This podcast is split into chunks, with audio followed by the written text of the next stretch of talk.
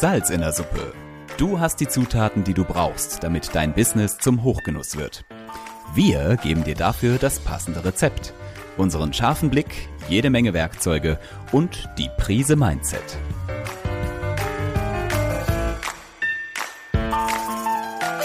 Salz in der Suppe, dein Business-Podcast, wenn du dich für Employer Branding, Storytelling und den etwas anderen Businessaufbau interessierst. Mit Anik und Lisa. Heute habe ich im Interview Jean-Georges Ploner von den F&B Heroes. Jean-Georges Ploner entwickelt mit den F&B Heroes Gastrokonzepte, überarbeitet und optimiert bestehende Konzepte und kennengelernt habe ich ihn auf den Chef Days in Berlin. Übrigens eine Veranstaltung, wenn es die wieder gibt, die ich sehr empfehlen kann. Wir haben ja gerade Corona, da geht es leider nicht. Ja, Jean-Georges Ploner zuzuhören ist einfach eine Wohltat für die Seele. Wir sind so inspiriert rausgekommen aus dieser Veranstaltung, die übrigens unglaublich laut war. Aber äh, Jean hat es einfach geschafft, voll durchzuziehen und uns trotzdem mitzureißen. Und mehr dazu jetzt gleich im Interview.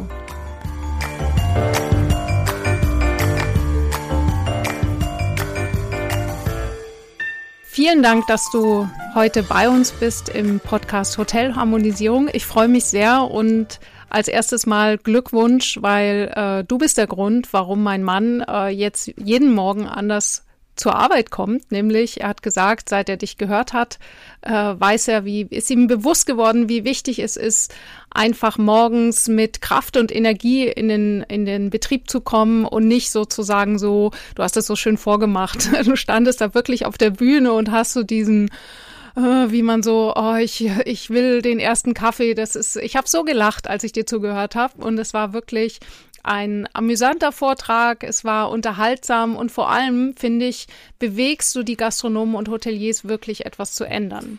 Das freut mich und es freut mich, dass das bei deinem Mann geklappt hat. Also freut mich für dich und äh, habe ich gerne getan. Es hat Spaß gemacht an dem Tag. Äh, war ein sehr, sehr schönes Umfeld und es war lustig, euch alle mit den Kopfhörern zu sehen, weil nebendran war ja eine noch lautere Veranstaltung und es war schon ein Kampf der Stimmen. Ähm, aber gegen Massimo Bottura so keine Chance als Jean Plona. Und so war's. Egal, es war toll. Es ist was hängen geblieben, das ist das Wichtigste. Und es hat euch Spaß gemacht, das ist auch sehr wichtig. Also das ist ähm, auf jeden Fall äh, ähm, war das die Veranstaltung des, des Jahres. Ähm, Chef Days würde ich auf jeden Fall immer wieder hingehen. Ist, ist eine super Sache, aber eben ist es sehr, sehr laut. Ja. Ja. ja. Ähm, Jean-Georges, äh, wie du hast mal in einem Interview gesagt, ähm, ja, die, die, der Gast darf keine Last sein. Jetzt aktuell während Corona, wir nehmen das ja jetzt hier während Corona auf, ist ja alles irgendwie eine Last. Was würdest du sagen, äh, was würdest du einem Gastronomen oder Hotelier sagen, dass er trotzdem schafft, diese, diese Freude äh, mit dem Gast noch zu erleben? Ja, nun, viele haben gar keine Gäste. Also da geht es ja gar nicht um die Freude am Gast, sondern es geht ja darum zu überleben und äh, eben Kopf zu behalten. Also ich fand einen, einen sehr guten Spruch war, bleib stabil im Kopf. Und ich denke, das sollte den Anspruch sein, den wir alle haben sollten, äh, stabil im Kopf zu bleiben und äh, mit dem zu leben, was wir da vorfinden. Das ist das, was Unternehmer machen. Sie unternehmen etwas mit dem, was sie vorfinden. Die anderen sind Unterlasser. Äh, die sind immer am Klagen und die Unternehmen sind die, die sagen, okay, es ist scheiße, aber lass uns gucken, was wir aus der Scheiße machen. Und ähm, ich denke, du bist für dich verantwortlich, für deine Motivation, für deine Energie, wie immer. Und wie gesagt, stabil im Kopf bleiben und warten, bis es vorbei ist. Und wo siehst du denn die Hotellerie und Gastronomie in fünf Jahren? Ich habe Samstag letzte Woche versucht mit dem Lotto. Ich habe verloren. Ich bin kein Hellseher. Ähm, sie, wird an, sie wird da sein. Also Geselligkeit und Reisen ist ein Grundbedürfnis von Menschen. Und von daher, es wird Hotellerie und Gastronomie geben. Wie viel, welche Form, das wird sich dann zeigen. Also die, die Frage ist ja nicht nur der Virus, sondern der wirtschaftliche Schaden. Also wie viel können wir uns dann noch leisten? Was dürfen wir uns dann noch leisten? Ähm, es ist ja auch eine Frage von äh, Rahmenbedingungen. Also wir hatten bisher sehr großzügige Rahmenbedingungen die werden gerade repressivst verengt und äh, da muss man gucken, was übrig ist und was man dann noch machen darf. Darf man mehr als 200 Kilometer fahren? Darf man es nicht mehr? Ähm, wenn die Grünen an der Regierung sind, dürfen wir überhaupt noch Auto fahren und welche Autos und, und so weiter. Also man weiß es nicht, aber das Grundbedürfnis Reisen und Geselligkeit. Ja, Jean-Georges, äh, vielen Dank, dass du ja also das, das denke ich auch, aber es wird eben Veränderungen geben und äh, wenn wir da eben nicht mitgehen, dann, dann ist halt schwierig. Ähm, diese Veränderungen, ähm, ich habe äh, schon äh, so ein paar Interviews mit dir gehört und du hast ja auch so aus deinem Leben erzählt dass es natürlich oft gar nicht so leicht ist, eine Veränderung im eigenen Betrieb oder in einem Betrieb, wo man vielleicht so in so einer Sandwich-Position ist, zu erwirken. Und vor allem sagst du ja auch, es geht alles vom Unternehmer aus, vom Chef aus. Ähm, was mache ich denn jetzt zum Beispiel, wenn ich so ein, so ein, so ein, so ein äh, Teamleader bin oder ein Restaurantleiter und ich habe über mir eine Position, wo ich einfach ähm, mir wünschen würde, dass da was anders ist. Also ich frage jetzt einfach aus der Sicht, das ist ja oft so, dass man das so empfindet, dass man sagt, ich, ich fühle mich da gebremst. Äh, was, wie, wie würdest du das damit umgehen?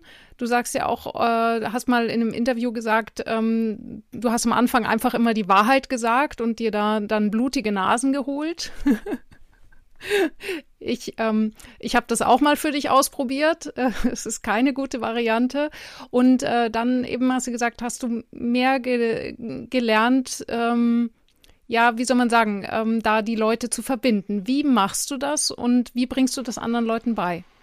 Es fängt ja immer an mit einer Entscheidung. Du entscheidest dich ja für jemand. Also wenn du als Mitarbeiter irgendwo anheuerst, das ist ja kein Sklavenvertrag, sondern ein freiwilliger Arbeitsvertrag und du hast ein Vorstellungsgespräch mit jemand und wenn diese Person dir passt, wenn die Rahmenbedingung dir passt und ähnliches, dann fängst du da an.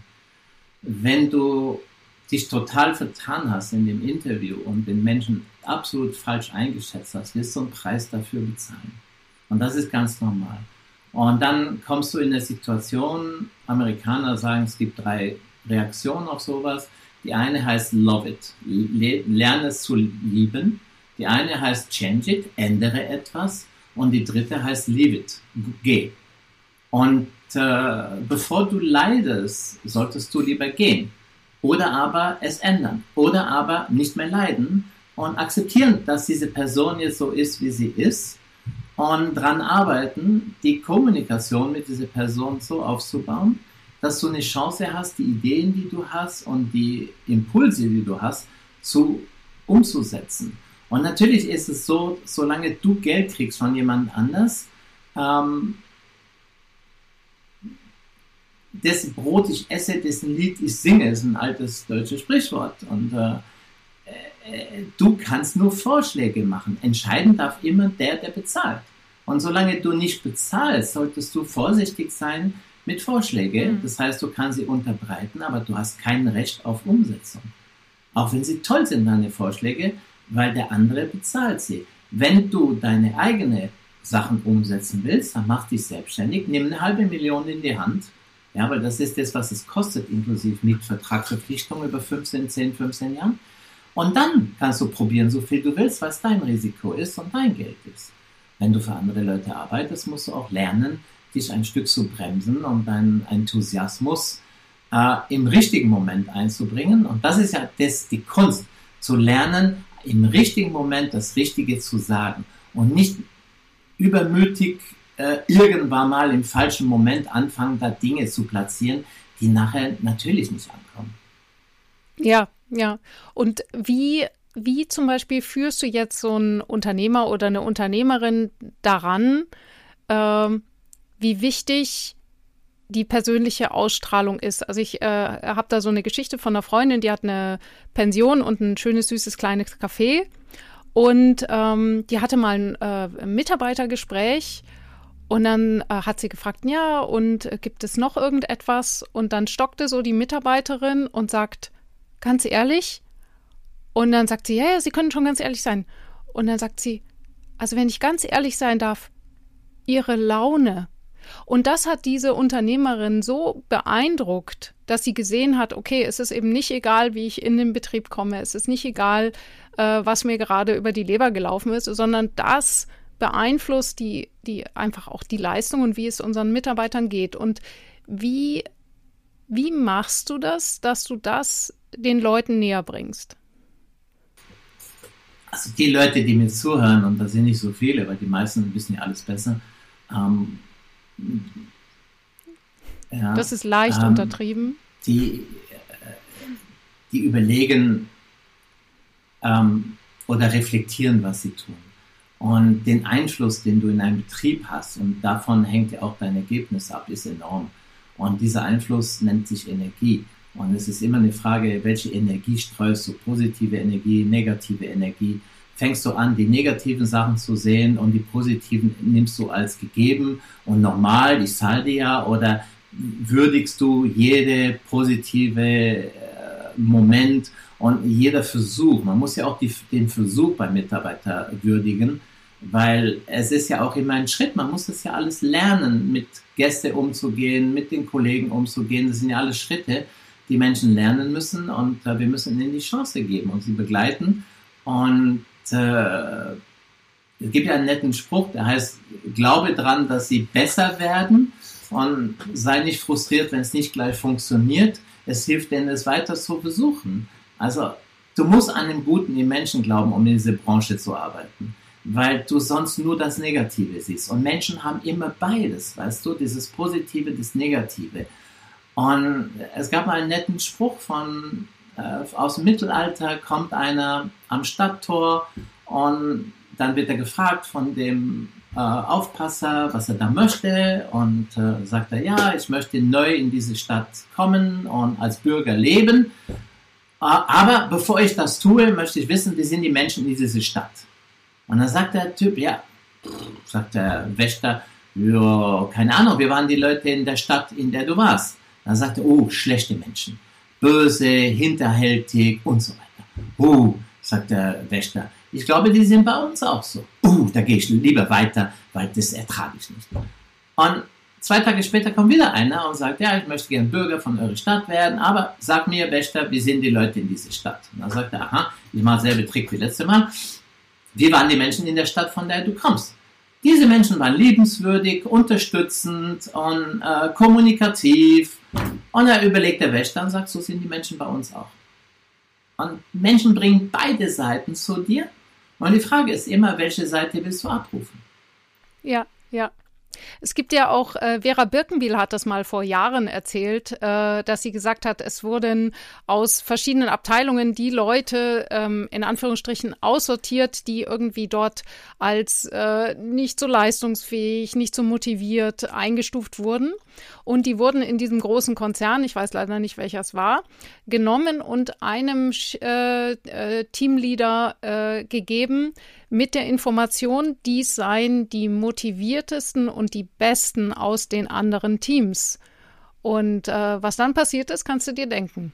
Ja, das ist ein altes Experiment aus der Armee. Also wie der Offizier rein, so wie du in den Wald hineinschreibst, du schaltest zurück. Mhm. Also es hat auch mhm. mit dir zu tun. Natürlich kannst du auch eine Truppe von Pfeifen haben, ja, das gibt es auch. Aber es ist, ist selten so, dass alle Pfeifen sind. Vielleicht ist einer dabei, vielleicht ist einer dabei, der gerade Probleme hat und das ist auch das Verrückte. Das ist ja nicht prinzipiell, dass der eine schlecht oder gut ist, sondern der hat seine Momente. Der hat gerade eine Phase. Seine Freundin hat ihn verlassen, sein Auto ist kaputt, seine Wohnung wurde ihm gekündigt, seine Oma ist gestorben, was weiß ich. Und natürlich ist er gerade nicht in der besten Phase seines Lebens. Und natürlich ist er gerade nicht in der Leistungsstufe, wo du ihn haben willst.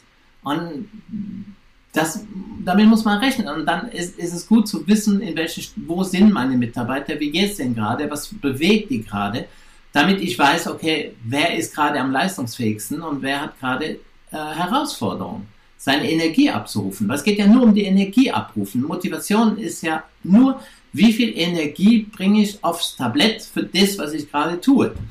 Und mhm. äh, dieser Abruf von Energie ähm, musst du als, ähm, als Unternehmer vormachen. Du musst zeigen, dass du Energie hast, dass du Bock hast, dass du es geil findest, dass du alle toll findest, dass du freust auf Gäste. Weil wenn du anfängst, so Botschaften, oh, heute nur Samstagspublikum, oh, heute sind die Touristen da. Ja, was glaubst du, wie die behandelt werden von deinen Mitarbeitern? Ja? Ja, ja. Äh, und, und du bist ja immer das Ergebnis von dem, was du tust, was du sagst, wie du dich gibst. Und äh, die Menschen um dich herum sind auch ein Ergebnis von dem, was du prägst. Und du kriegst, du, du, du, du erntest, was du säst. Das muss man auf den Punkt bringen. Deswegen, ja. Du, du plädierst ja für das Thema Leistung vor Anwesenheit. Ja. Jetzt, äh, ich verstehe das sozusagen, dass die Leute nicht jetzt irgendwie Überstunden schrubben sollen, so nach dem Motto, der coolste ist der, der am längsten da ist. Aber irgendwie das Thema Anwesenheit ist ja schon sehr wichtig. Ähm, wie sind diese New Work-Ansätze überhaupt umsetzbar in unserer Branche? Ja, ich kann einen Koch äh, beschäftigen mit Putzen, Karotten schälen und äh, was auch immer für ein Blödsinn machen. Oder ich kann meine Küche so einrichten, dass ich äh, den vier Stunden beschäftige mit richtig etwas, was mit Kochen zu tun hat und was mit Qualität zu tun hat. Und die Frage ist, äh, wenn ich die Leute überfrachte mit Jobs, die nur so Nebeneffekte sind, dann tue ich ja hochqualifizierte Menschen mit Nebentätigkeiten beschäftigen. Und ja. das machen wir zu viel. Ähm, an sich haben wir zwei Stunden mittags was los und wir haben drei Stunden abends was los. Das sind die fünf Stunden, worum es geht. Und in der Zeit, außer du hast einen Kaffee, ihr habt ja einen Kaffee, da gibt es nachmittags auch noch nette Momente. Mhm. Ähm, aber diese Zeit musst du nützen und dann musst du schauen, also wenn ich einen Kaffee hätte, wo nachmittags auch was los ist oder ein Ganztagesbetrieb, würde ich schauen, dass meine beste Leute zwischen 12 und 20 Uhr arbeiten. Und die würde ich da richtig Gäste bedienen lassen und dann hätte ich ein paar, die nicht so stark sind, die kommen früher, die räumen auf, die machen Mise en place und abends bleiben die zum Schluss, äh, die am wenigsten. Und, und, oder du nimmst einen anderen, der stark ist, der kommt um 17 Uhr und der bleibt bis Schluss und der bedient alle Gäste tipptopp bis um 1. Also es geht ja um die Frage der Einteilung. Also darum geht es ja. mir. Mhm. Und mhm. wenn wir Leistung abrufen, macht das Arbeiten ja auch mehr Spaß als nur diese blöde Anwesenheit. Und ich glaube, wir hätten mehr Mitarbeiter, wenn wir den Mut hätten, eine Vier-Tage-Woche anzubieten. Und ich glaube auch, dass wenn wir eine Vier-Tage-Woche anbieten würden, wir geringere Personalkosten hätten auf Dauer. Ich spreche jetzt nicht vom Betrieb, wo du zwei Mitarbeiter hast, aber sobald du zehn, 15 Mitarbeiter hast, ist ja das Thema, die machen fünf, die haben eine Fünf-Tage-Woche. Dann wird einer krank, dann macht er eine Sechs-Tage-Woche. Das heißt, du bist sofort über die Reserve. Das macht er zwei Wochen und dann hat er keinen Bock mehr, dann wird er auch krank. Das heißt, du hast dasselbe, es wiederholt sich, wiederholt sich, wiederholt sich. Und hätten wir eine Vier-Tage-Woche und es wird trotzdem jemand krank, kann ja immer noch einer krank werden, dann arbeitet er fünf Tage, hat immer noch zwei Tage frei. Weißt du, du wirst anders auffangen. Und der würde dann nicht auch noch krank werden, weil er keinen Bock mehr hat, sondern er würde dann arbeiten, weil fünf Tage kriegt man hin. Und dann hätte er noch einen Guttag und dann wäre alles gut. Aber wir sind immer so auf Reserve, auf Kante genäht, ja. Und weil wir die Menschen teilweise nicht gut behandeln. Und äh, äh, das hat die, die, die, wie sagen Sie überall, die, die Anwesenheitsquote in der Gastronomie ist nicht gut genug. Ja, ja? also das, ähm, ähm, ich bin dadurch gekommen, äh, darauf gekommen, weil ich hatte einen Koch, der war vier Jahre lang kein einziges Mal krank. Und äh, nach, der musste natürlich immer, das war immer der, der einspringen musste. Und dann sagte er mir irgendwann mal, Annik, Du musst eine Lösung finden, der Krankenschein belohnt die Kranken und bestraft die Gesunden. Ja. Du musst das anders lösen. Und dadurch sind wir drauf gekommen, das war Ricardo damals. Und Ricardo hat mich darauf gebracht, äh, so zu machen, dass äh, bis Corona konnten wir das machen, dass wir äh, die Leute, die dann eingesprungen sind, also die Gesunden, die eingesprungen sind, die aus ihrer Freizeit gekommen sind, die haben wir mit 50 Prozent Zeitzuschlag äh, be, äh, be, bezahlt. Mhm. Also die haben, die sind für acht Stunden gekommen und haben zwölf Stunden gut getrieben bekommen. Mhm. Zurzeit wegen Corona mussten wir das jetzt aussetzen, aber wir werden es so schnell wie möglich wieder machen. Und dadurch ist der Krankenstand gesunken. Ja. Klar. Ja. Und zusätzlich eben äh, machen wir pro Festangestellten gibt es drei Minijobber, die einspringen. Und das ist einfach, normalerweise wäre das die absolute Überbesetzung, aber wir merken einfach dadurch sind unsere, sind unsere Leute äh, entspannt und die bleiben auch. Ähm, auch das ist ja, wichtig. Das ist, ja, ja. Also das ist diese, dieses auf Kante genäht sein, das ist etwas, was ich persönlich auch hasse. Ich habe so satt. Und ich habe das 16 Jahre so äh, irgendwie gemacht. Äh, dann habe ich äh, viel mit Persönlichkeitsentwicklung gemacht und, und habe dadurch die Kurve gekriegt. Aber, und das ist jetzt der springende Punkt, ich bin ja selber Gastronomin und uns ging es bis kurz vor Corona ging es uns so gut. Wir hatten wirklich genügend Mitarbeiter. Äh, wir hatten zum Beispiel vier Schichtleiter bei 20 bis 30 Angestellten und dann war Corona und auf einmal habe ich drei von vier Schichtleitern verloren, weil, was weiß ich, Student, sonst was. Die waren dann nach den vier Monaten Schließzeit, die bei uns, äh, zwar in unserem Fall extrem, die waren dann einfach weg. So.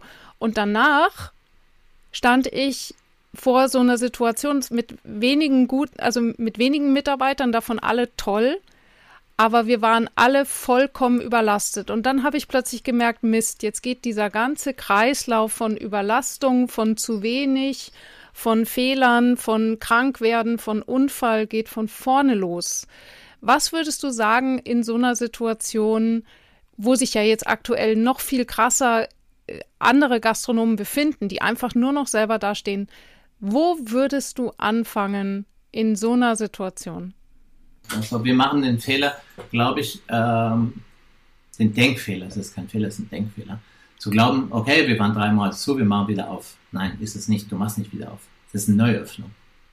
Der Betrieb war zu. Normalerweise ist ein Betrieb zu, wenn Geschäftsaufgabe. Und dann kommt ein neuer Pächter. Und du musst es angehen, als wärst du ein neuer Pächter. Dein eigener Betrieb musst du neu anpacken. Und du fängst bei Null an. Und das musst du vor Augen haben, als wärst du neu. Und wenn du das im Kopf kriegst, dann findest du auch Lösungen für das, was du gerade gesagt hast. Wenn du das nicht in den Kopf kriegst, dann weinst du dem anderen nach. Und wenn du dem anderen nachweinst, hast du keine Energie fürs Neue. Mhm. Und es tut mir leid, also ich würde es mir anders wünschen, aber es ist eine Neuöffnung und keine Wiederöffnung. Das ist ein Fehler, Denkfehler. Und äh, ja, das äh, bedingt, geh es wieder an, als wärst du neu. Und geh nicht davon aus, ich habe vier Top-Schichtleiter, geh nicht davon aus, ich habe dies, ich habe das und jenes und das läuft dann einfach so smooth und easy weiter, sondern geh davon aus, okay, wir machen einen neuen Laden auf. Was bedeutet das? Wir werden wieder Mitarbeiter trainieren und es ist eine Katastrophe. Mhm. Alle Kollegen äh, erzählen mir Dinge, äh, Mitarbeiter, die ein paar Wochen zu Hause waren und nur Fernsehen geguckt haben die sind im Kopf woanders. Die musst du so ja. abholen, die musst du wieder so erden, bevor überhaupt was passiert. Und das ist ja das Schlimme. Die, die haben ja nicht mal die Zeit, um was. Ach, nee, keine Kom Nein. Äh, es war eine schwierige Zeit. ja, ja. Ich ähm, äh, habe auch mal in einem Interview, ähm, ähm, hat mir ein, ein Spezialist, der sich mit dieser Wiedereinarbeitung nach langen Krankheitsfällen beschäftigt, zum Beispiel, und der hat gesagt, das dauert sechs Wochen, bis ein Mitarbeiter, wenn der länger draußen war, aus welchem Grund auch immer, sechs Wochen dauert es, bis der wieder auf der, bis er wieder auf seiner Leistungsfähigkeit ist. Ja, ich glaube schon, das ja. glaube ich dran, ja, das ist, geht schnell. Ja. Also du, du brauchst ja 21 Tage allein, um die Reflexe wieder zu kreieren. Weißt du, diese ja. Abläufe, diese, was mache ich ja. jetzt, was mache ich da, damit du genau. nicht mehr beim Arbeiten denken musst, brauchst du 21 Tage. Und das ist verrückt, ja. natürlich. Und das bringt dich durcheinander. Du guckst ihn an, du sagst, du konntest das! Und jetzt, wie, was machst du jetzt? Ja, klar, was macht er jetzt? Er übt. Nennt man üben. Und das ist äh, schwierig für uns alle, äh, mhm. damit zu lernen, äh, zu lernen, umzugehen. Ja. Wie, ähm, dieser Podcast steht ja unter dem Thema Hotel- und Gastroharmonisierung. Was ist Hotel- oder Gastroharmonisierung für dich?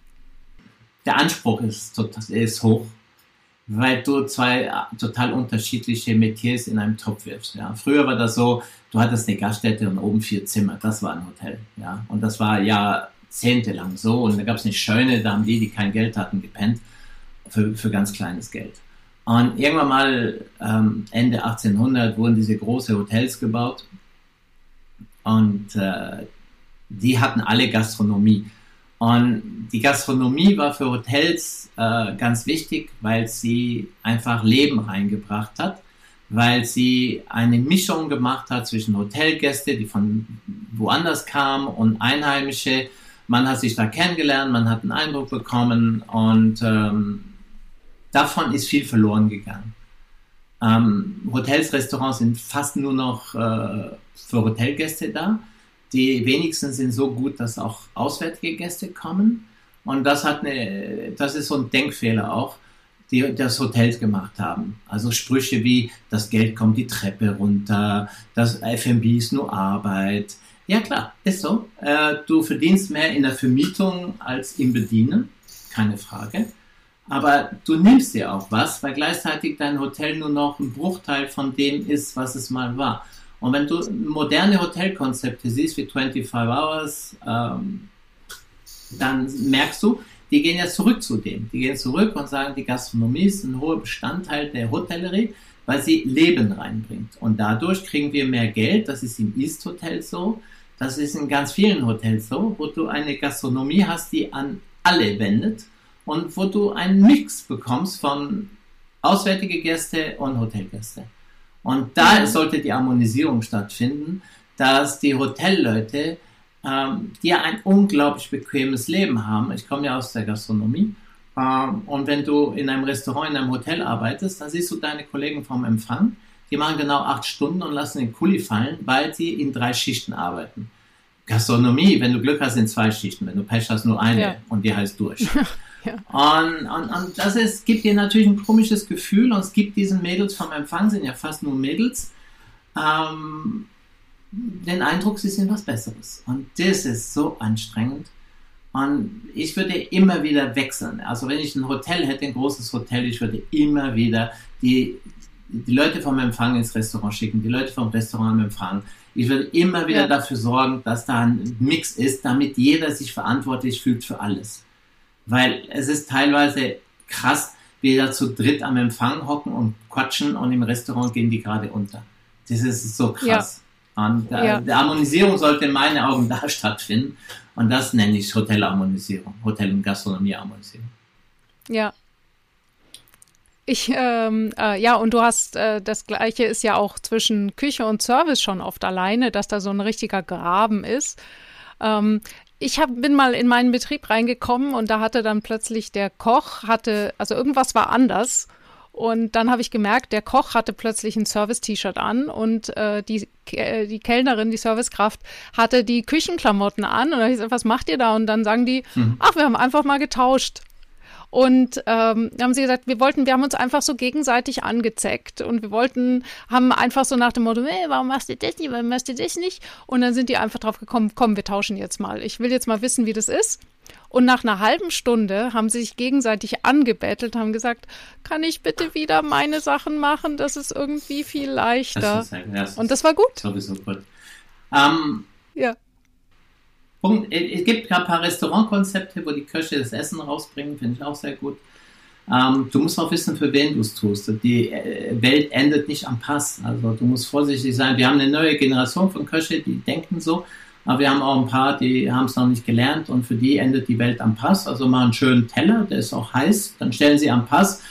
Wenn du Pech hast, dann kommt und äh, ja. ja, und damit ist für die die Arbeit vorbei. Und wie das jetzt beim Gast ankommt, wie lange das braucht, ob es eine Haut zieht oder nicht, interessiert die nicht. Und dann kannst du einfach sagen, okay, du hast ja, deinen Job ja. nicht verstanden, weil dein, die Welt endet nicht am Pass, sondern beim Gast, weil der bezahlt die Rechnung. Und du kannst deine Servicekollegen nicht ärgern, sondern du wirst den Gast vertrauen. Aber manche Köche glauben ja, dass das Geld vom Chef kommt. Ja, und der Strom aus der Steckdose. Ja. ja, auch das, ja. ähm, ja. Welches Buch hat dich inspiriert? Oder welcher, welcher Sprecher, welcher Trainer? Also es gibt ein Buch, das fand ich sehr gut. Ähm, das war der Minutenmanager von Kenneth Blanchard. Und das zweite Buch ist von Coe, das sind die seven, die sieben Gewohnheiten von ja. erfolgreichen Leuten. Ja. Und, oder ja, erfolgreiche ja. Manager. Ich weiß jetzt nicht mehr, ob Manager oder Menschen sagt. Auf jeden Fall, das sind die zwei Bücher, die ich jeden, jeden, der führen will, ans Herzen legen würde. Ähm, die Bücher von Vera Birkenbill sind sehr interessant zum Thema Kommunikation. Äh, wenn man Kommunikation ähm, vertiefen will, ähm, ich glaube, das reicht schon. Das ist, wenn du das hast, dann ergibt sich ja mehr. Man kriegt ja ein Gefühl. Also ich glaube, ähm, du solltest in eine Buchhandlung reingehen und einfach durch die Regale gehen und irgendwann mal gibt es ein Buch, das wird dich ansprechen. Und das kaufst du am besten. Und das wird zu 99 Prozent das Richtige sein, egal ob äh, ein, so, so, ein Buch zum Lesen oder ein Buch zum äh, äh, etwas lernen, aber das funktioniert meistens. Ja. Aber die zwei, die ich genannt habe, die würde ich auf jeden Fall, also die, die fand ich großartig und die haben mir sehr geholfen. Sehr schön, sehr schön.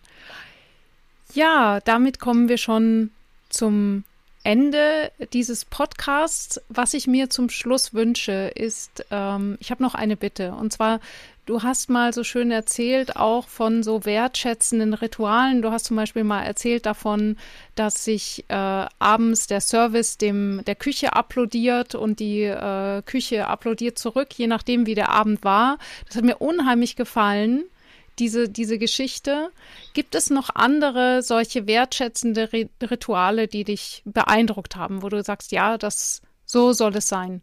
Ich finde, das mit dem Applaudieren ist ein gutes Beispiel. Man kann es erleben. Das ist beim Kentane in seine Steakhäuser. Ähm, da sieht jeder Gast, das kriegt jeder Gast mit. Das ist total schön und das passt für die. Ob es woanders passt, weiß keiner. Ähm, ich denke, allein schon wenn du morgens kommst als Chef und du grüßt jeden und du gibst jedem die Hand, das hat schon mal ein Ritual. Natürlich dürfen wir im Moment keine Hand geben, sondern 1,50 Meter, bla bla bla. Ja. Ähm, aber es geht ja um diese Wertschätzung. Und äh, du hast ja vorhin gesagt, kommst ja, du lebst ja im Osten. Äh, es gab drei Dinge, die für die Menschen im Osten bei äh, der Wiedervereinigung schwierig waren. Die ersten Leute, die sie kennengelernt haben, waren die von der Treuhand und dann ein paar Versicherungsvertreter. Und die haben drei Sachen gemacht, die die Menschen total irritiert haben. Sie haben nicht die Hand gegeben, sie hatten einen Anzug an und irgendwie waren sie so selbstsicher, als wüssten sie alles. Und mhm. im Osten war so, man, jeder hat jedem die Hand gegeben. Oh ja, das ist ein großes Ding hier. Ja. da, da, Zweitens, bis ich da mal, bis ich die Regeln ja. rausgekriegt habe, hat es eine Weile gedauert. Ja. Zweitens, nur die Bonzen der Partei hatten Anzüge an. Das kannst du dir vorstellen, wie gut das mhm. ankam, dass sie alle im Anzug herumspaziert. Äh, und drittens gehörte sich nicht besserwisserisch rüberzukommen, sondern man hat zugehört und man war ja vorsichtiger. Und, und, das hat die Menschen irritiert. Und davon kann man immer was ableiten zu sagen, okay, was irritiert mich, was hätte ich denn gern und was ist es? Und es ist schön, wenn du aus dem Urlaub kommst und alle Kollegen sind da und es gibt einen Blumenstrauß und schön, dass du wieder da bist und alle applaudieren, dass du da bist. Es ist schön, wenn du eine Schokolade mit Dankeschön vorfindest, wenn du am Tag davor 1500 Euro Umsatz gemacht hast. Es sind so viele Sachen schön und äh, in dem Buch von dem Klaus Kombiol sind viele so Ideen ja. drin, was er macht, bevor die Leute in Urlaub gehen, wenn die Leute zurückkommen. Äh, an sich geht es ja nur um eine Sache. Nimm dir eine Sekunde für die. Und was du dann tust, ist relativ egal. Es geht darum, schenk denen ein bisschen Zeit. Also das nennt man Aufmerksamkeit. Ja? Und wenn du denen Zeit schenkst, dann haben sie das Gefühl, sie sind was wert. Zeit ist das Wertvollste, was wir alle haben, weil wir sterblich sind. Und äh, im Moment versuchen wir alles, um nicht zu sterben. Also Corona ist ja die unglaubliche Angst vor dem Sterben. Es ist so phänomenal, wie Menschen vergessen haben, dass man stirbt. Ähm, und ja, teilweise nimmt das so äh, komische Züge an. Aber es ist ja nicht unser Thema heute. Aber wir sind endlich. Verstehst du? Lass mal das Wort Sterben weg. Wir sind endlich. Deswegen ist Zeit das, das Wichtige. Und äh, ich denke, das ist auch im Service zum Beispiel oder für Köche, wenn sie verstehen wollen, was sie tun, ist die Überlegung, ein Gast, der kommt, investiert einen Abend. Weißt du? Und er hat jetzt gekämpft um diesen Abend. Äh, seine Frau hat geguckt, wann sie Zeit hat. Er hat geguckt, wann er Zeit hat. Weißt du, wann ist er früh von, wann kann er früh von der Arbeit kommen? Sie haben ein, ein, ein, ein, sie haben jemand für die Kinder organisiert. Sie haben das und jenes gemacht. Und, und diese Zeit ist so wertvoll für die, weil das könnte jetzt wieder so der Moment sein, wo sie zusammenkommen, wo sie wieder sich als Paar spüren, wo sie wieder Lust aufeinander kriegen, weil das ist im Alltag schwierig mit Kindern. Und wir können jetzt so einen Rahmen bilden, weißt du, mit viel Aufmerksamkeit, viel Freude, mit Lust am Service, mit gutem Essen, dass sie das wirklich erleben. Und das ist das, was wir tun. Oder für ein paar Freunde, die sich treffen. Weißt du, versuch mal mit vier Freundinnen zu treffen, bis du einen Termin zu findest, mhm. wo alle vier mhm. können. Und dann überleg, und dann ist so ein miesepetriger Kellner und ein nullgebockter Koch, ja?